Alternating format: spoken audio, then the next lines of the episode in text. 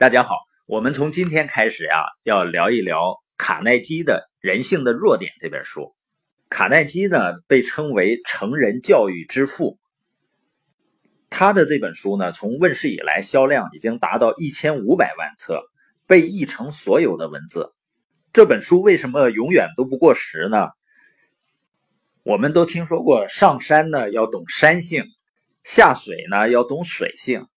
那我们做人呢，是不是要懂得人性？这本书呢，就给予了我们能够透视人性的洞察力，还有呢，根除人性的弱点需要的处方。卡耐基认为啊，他说一个人的成功只有百分之十五是因为他的专业知识和能力，还有百分之八十五的要归于他表达思想、领导他人。更重要的就是唤起他人热情的能力。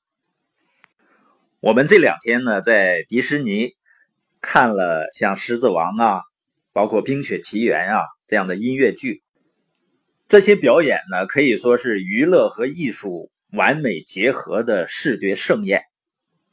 这些演员的技能无疑是顶尖的，但是能，但是呢，能够呈现出这么震撼效果的。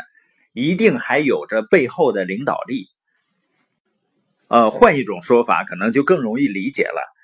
比如说，在建筑工程行业，那些收入最高的人，是不是就是懂得这个建筑工程最多的人呢？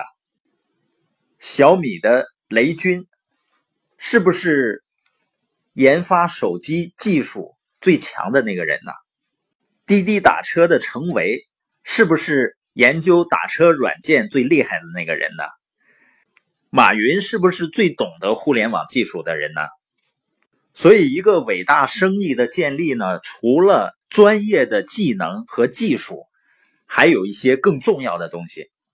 我们可以每个月用几千块钱，或者上万块钱，或者几万块钱去雇那些工程啊、会计啊、律师啊、建筑啊，或者其他专业的技术人才。市场上永远都有这种人才，是吧？但是一个除了技术知识之外，要能再具备一些发表自己想法的能力、领导他人的能力、激发他人热诚的能力，那么他的收入呢，势必要成倍的增加。美国的石油大王洛克菲勒呢，曾经在他事业非常鼎盛的时期说过呢，应付人的能力也是一种可以购买的商品。就像糖或者咖啡一样，而我愿意付更多的钱去买这种能力。